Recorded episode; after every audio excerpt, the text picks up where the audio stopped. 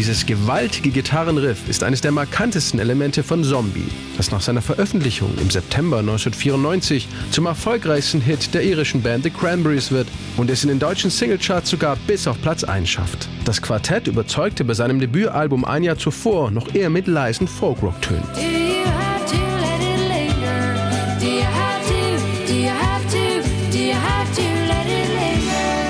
Neue Album No Need to Argue sollte jetzt aber mehr nach Grunge und Alternative Rock klingen, erinnerte sich Sängerin Dolores O'Riordan. We wanted to kind of move away from the original kind of softer sounds that we had and we started messing around with kind of harder sounding stuff.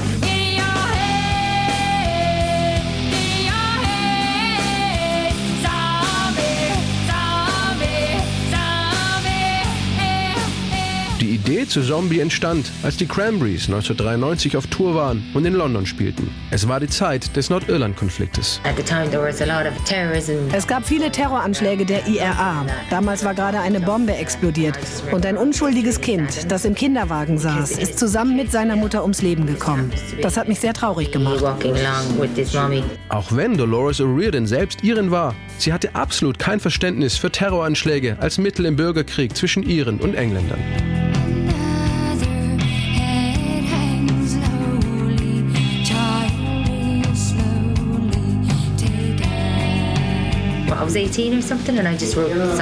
Ich war damals 18 Jahre alt und habe den Song recht schnell geschrieben. Und er klingt wütend.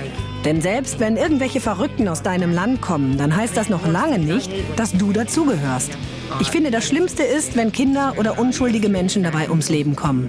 Sollen sie sich doch gegenseitig in die Luft sprengen, das ist okay, aber bitte lasst die Kinder aus dem Spiel. Im Text ging sie auch auf den blutigen Osteraufstand von 1916 ein, als die Iren versuchten, sich gewaltsam von England zu lösen. Der Zombie war für sie eine Metapher für einen sinnlosen Krieg, in dem die Untoten des damaligen Aufstandes immer noch weiter kämpfen und weiter sterben.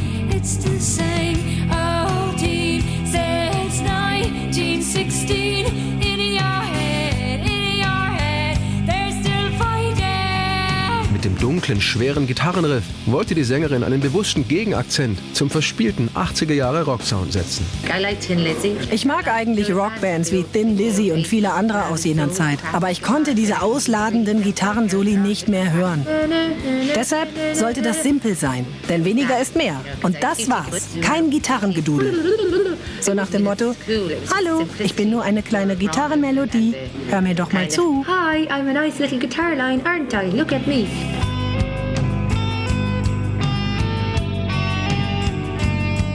Cranberries Gitarrist Noel Hogan war es neben seiner Gitarrenarbeit aber vor allem der griffige Refrain, der den Protestsong Zombie zum größten Hit der Band werden ließ.